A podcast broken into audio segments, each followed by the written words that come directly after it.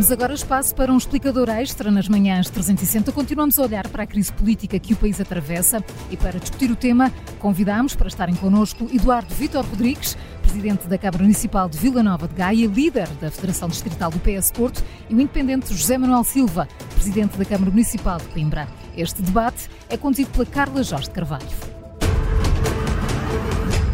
Muito bom dia aos dois, bem-vindos à Rádio Observadores. Eduardo Vitor Rodrigues, deixe-me começar eh, por si, depois de ouvidos ontem os partidos uh, no Palácio de Belém, está alinhado com a solução que foi proposta por Carlos César de um novo governo uh, socialista? Bom dia, obrigado pelo convite, bom dia ao, ao General Silva e, e a quem nos ouve.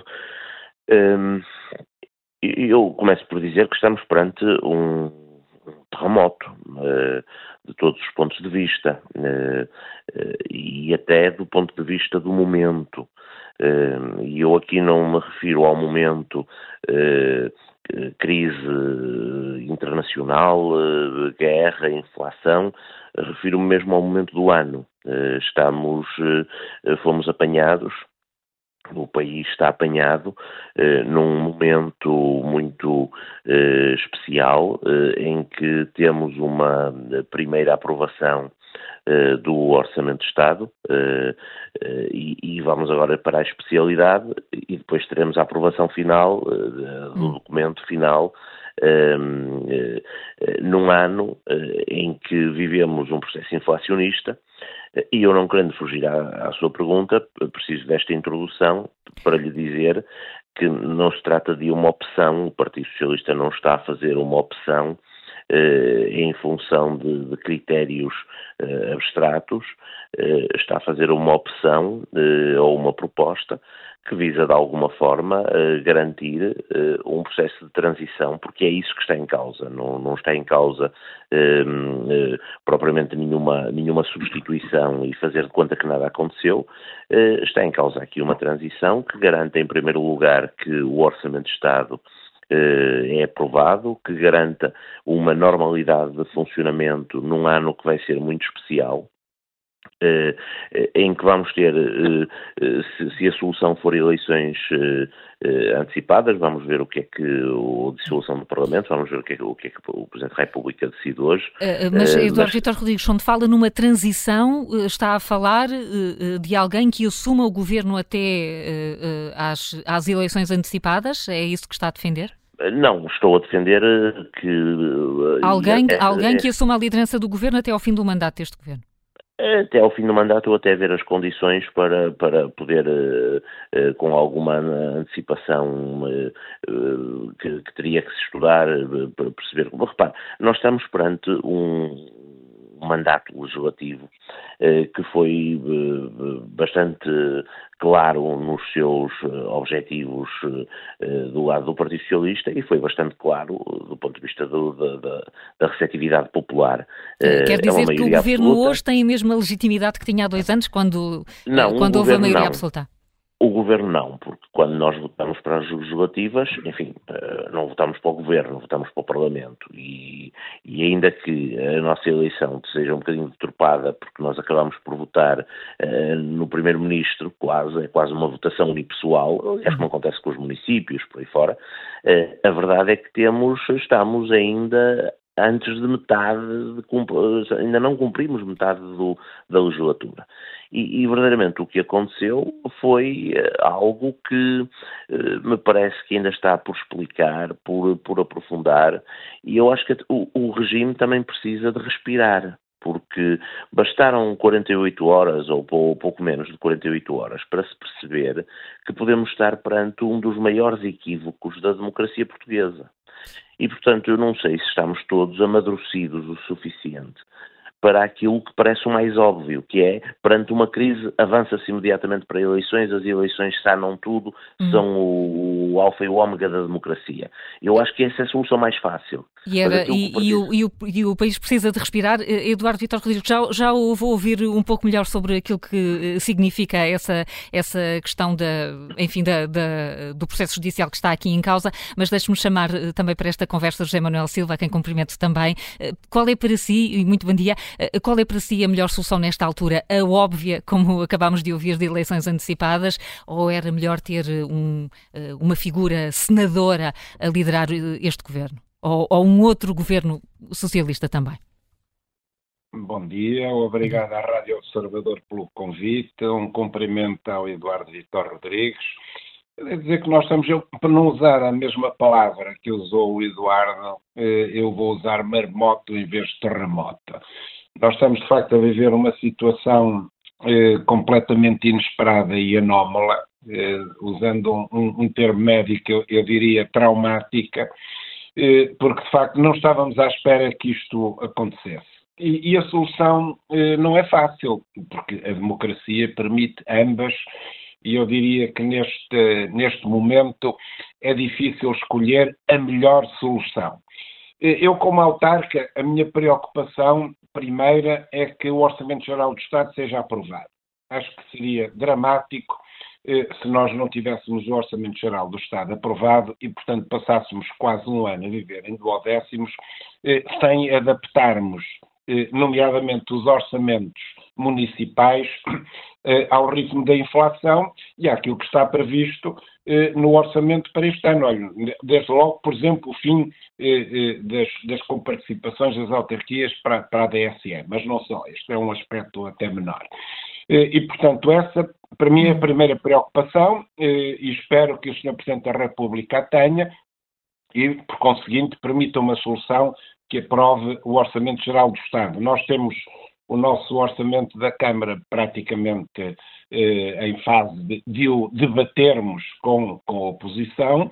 Eh, se agora, de repente, eh, tivéssemos que alterar tudo, pois isso seria, seria muito mal para o país e seria muito mal para as autarquias. Qual é a solução? É muito difícil para qualquer governo, imaginando também governo autárquico, eh, que tem um programa para, para quatro anos ser avaliado eh, a meio de um mandato. Está, está sempre o programa por cumprir e está sempre numa posição naturalmente desfavorável.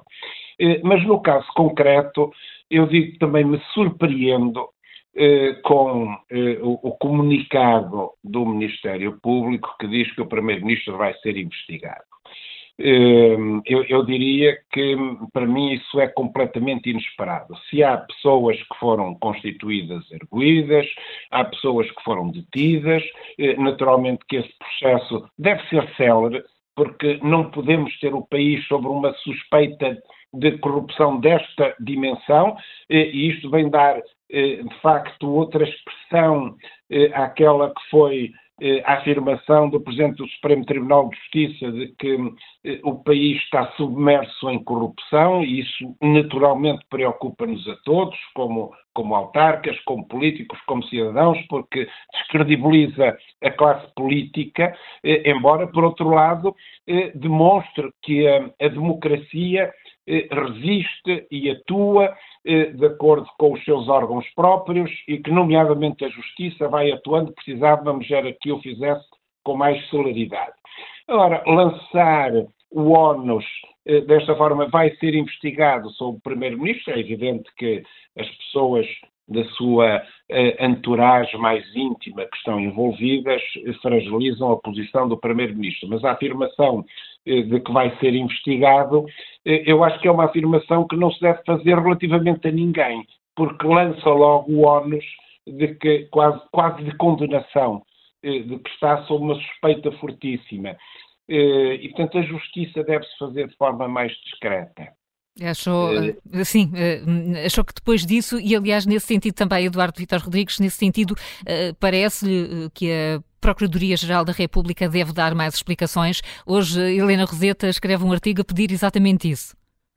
Eh, sem dúvida alguma, porque não, não, não, eh, discordo completamente de que se lance este pobre sobre eh, o, o, um primeiro-ministro, com as consequências que naturalmente tem, porque António Costa fica sem, eh, sem eh, alternativa se não apresentar a sua demissão.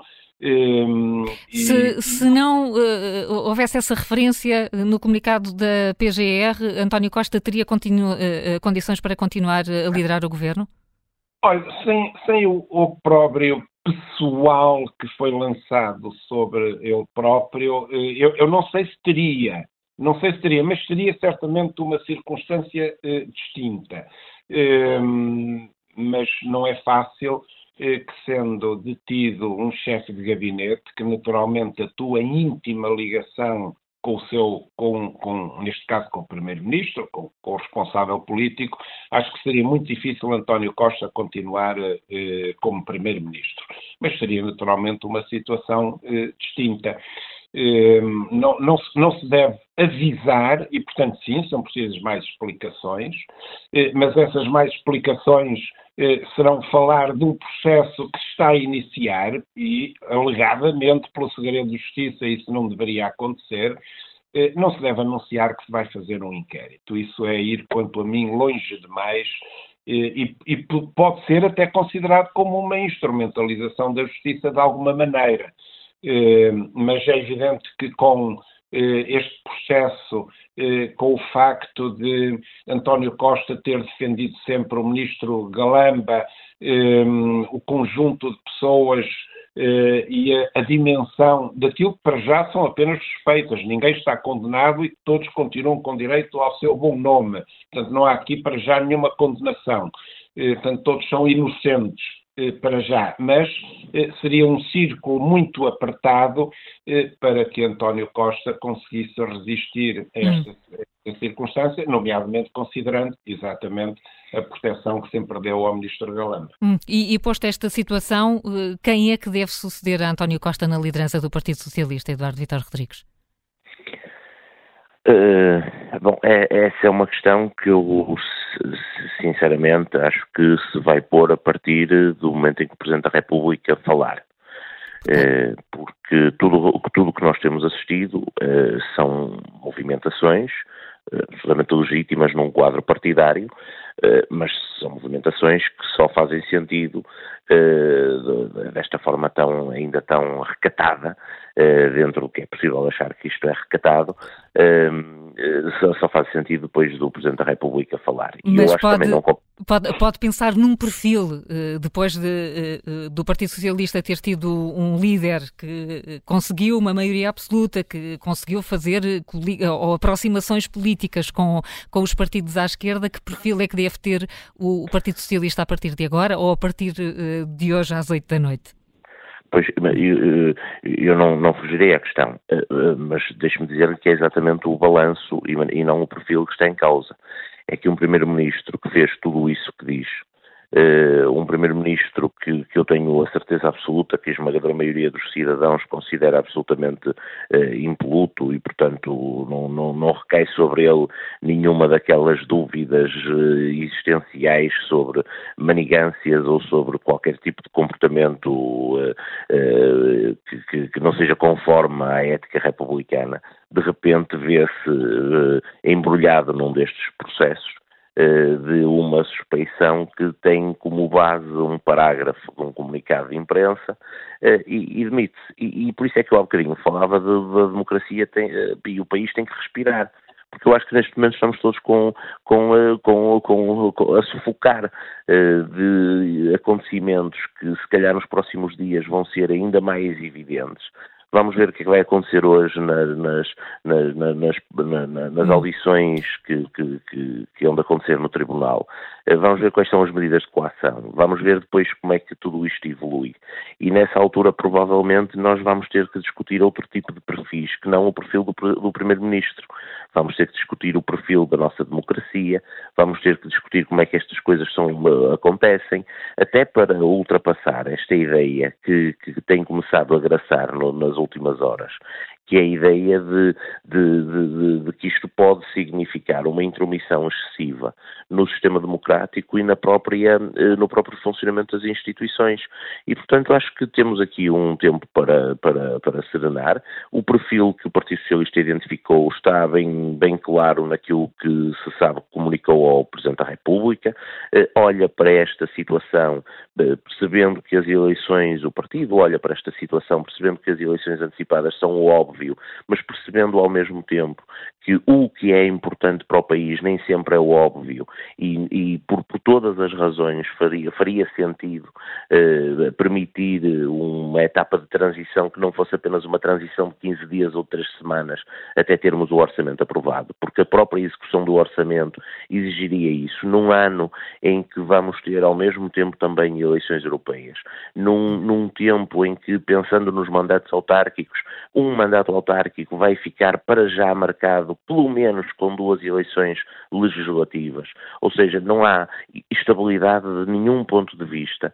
E, e, num tempo de, eh, e num tempo em que a única certeza é incerteza, eu acho que acrescentar mais incerteza a tudo isto pode ser publicamente muito interessante, porque as redes sociais vão achar um piadão, mas verdadeiramente eu acho que não serve os interesses do país. Hum. E é isso que o PS está a tentar fazer. Ainda, ainda assim, mais... só, só, só, para percebermos, porque enfim, os partidos estão naturalmente a organizar-se para a possibilidade de, de haver eleições todas, antes daquilo que estava, que estava previsto, o PS deve avançar com primárias para a eleição do seu líder? Vejamos, os, os partidos têm que estar preparados para todas as soluções e que, por respeito ao Presidente da República e àquilo que é hoje a, a discricionariedade no bom sentido que o Presidente da República hum. tem para decidir. A questão das primárias é uma questão que, em primeiro lugar, é de calendário. Uh, umas primárias. Portanto, vai depender uh, de alguma data do, que seja avançada mais logo. datar, porque se o Presidente da República disser temos aqui que respirar e, portanto, uh, há aqui uma etapa de transição de meses, eu acho que pode, pode estar em cima da mesa uma solução mais legitimadora como essa. Se o Presidente da República disser em final de janeiro, enfim, já vai ser no Resvés, mas alguns por, por fevereiro temos eleições, eu vejo com muita dificuldade que, que se façam primárias no Natal, não é? Vamos, eh, vamos ver. José Manuel Silva, uh, ouvimos aqui o seu uh, parceiro de painel aqui, Eduardo Vitor Rodrigues, uh, dizer que o país precisa de respirar. Ora, a verdade é que esta crise política acontece no momento de vários problemas do país, no país, nomeadamente o funcionamento do SNS, até como médico e antigo bastonário da Ordem dos Médicos, está preocupado que, este, que estes problemas do país acabem por ficar meio esquecidos com a crise política e que demorem mais tempo a ter solução? Eh, naturalmente que estou extremamente preocupado e, e, mais preocupado ainda, não propriamente por eh, poderem ficar meio esquecidos, mas por se agravarem durante este período de transição e muito prova provavelmente é isso que vamos assistir. É um agravamento da, da, da situação e, e devo dizer que vejo com profundíssima tristeza o que está a acontecer no Serviço Nacional de Saúde, a degradação progressiva do Serviço Nacional de Saúde, eh, que eu hum, só posso dizer que é deliberada, porque hum, há soluções eh, para o problema do Serviço Nacional de Saúde, que passa desde logo eh, muito também transversalmente pela administração pública, que é a valorização dos profissionais que se dedicam ao serviço público e, como sabemos, nomeadamente a nível dos médicos, houve uma desvalorização tremenda nos últimos anos que tem empurrado os médicos para fora do Serviço Nacional de Saúde e, portanto, esta crise política inesperada que estamos a viver eh, não vai eh, ajudar em nada, pelo contrário, vai piorar. Mas também estávamos a assistir a um arrastamento doloroso e penoso eh, das negociações entre o governo eh, e os profissionais de saúde, no caso mais concreto agora os médicos, também não augurava nada de bom, nem demonstrava nenhuma vontade da parte deste governo em resolver os problemas de base do Serviço Nacional de Saúde, eh, que é permitir que tenha condições para responder eh, às necessidades médicas eh, das populações. E cada vez afastava mais o Serviço Nacional de Saúde das populações por falta eh, de profissionais para responder às necessidades atuais, porque as necessidades vão obviamente em crescendo num país que vai eh, envelhecendo. E, portanto, vejo isso com, com enorme preocupação. Mas a verdade também eh, é que esta, esta crise, se calhar, não aconteceu por acaso eh, aconteceu porque talvez não tenha sido dada a devida atenção àquilo que nós sabemos que é um dos principais, se não o principal, problema do nosso país, que é a corrupção e a dimensão da corrupção. E eu recordo que, no relatório recente do Grupo de Estados contra a Corrupção, o GRECO, eh, concluiu-se que Portugal só executou três de 15 recomendações do Conselho da Europa contra a corrupção, ou seja, nós temos de intensificar e dar mais condições eh, eh, ao Ministério Público, às, eh, às nossas entidades judiciais, para investigar a corrupção e, com isso, prevenir a corrupção. Não pode haver algum sentimento de impunidade na, na, na, prática da corrupção que vai, pelo menos, existindo na opinião pública. Enfim, agora este, esperemos que este processo eh, que agora desembocou na demissão do, do, do Sr. Primeiro-Ministro não se arraste penosamente também durante meses ou anos sem chegar a nenhuma conclusão, porque então seria de facto eh, muito mal para a credibilidade do sistema. Mas é preciso que nós vejamos que haja uma vontade de atacar o problema basilar neste momento do nosso país, que é a corrupção, eh, para evitar situações como aquela que estamos a viver, que é negativa para o país eh, a todos os níveis e que provavelmente, e será essa, acredito, a decisão do Sr. Presidente da República, porque apesar de a democracia permitir naturalmente que o Partido Socialista constitua um novo governo eh, e, portanto, mantenha a sua maioria absoluta e governe durante mais dois anos, um sobressalto desta dimensão deve de alguma forma também servir como penalização do partido que está no governo, neste caso, independentemente do partido que está no governo, eh, que de alguma forma permitiu alegadamente, porque estamos a falar só de alegações, de investigações, suspeições, não há nenhuma sentença transitada em julgado, portanto temos de falar sempre no condicional, mas que efetivamente, eh, ao conduzir a eleições eh, antecipadas, acaba por penalizar eh, um, um, governo eh, que permitiu que se chegasse a esta situação. Não faltará muito para sabermos qual será a decisão do Presidente da República. Quero agradecer a José Manuel Silva e Eduardo Vitor Rodrigues o facto de terem estado connosco esta manhã aqui na Rádio Observadores. Um bom dia e muito obrigada. Bom dia. Bom dia, obrigado.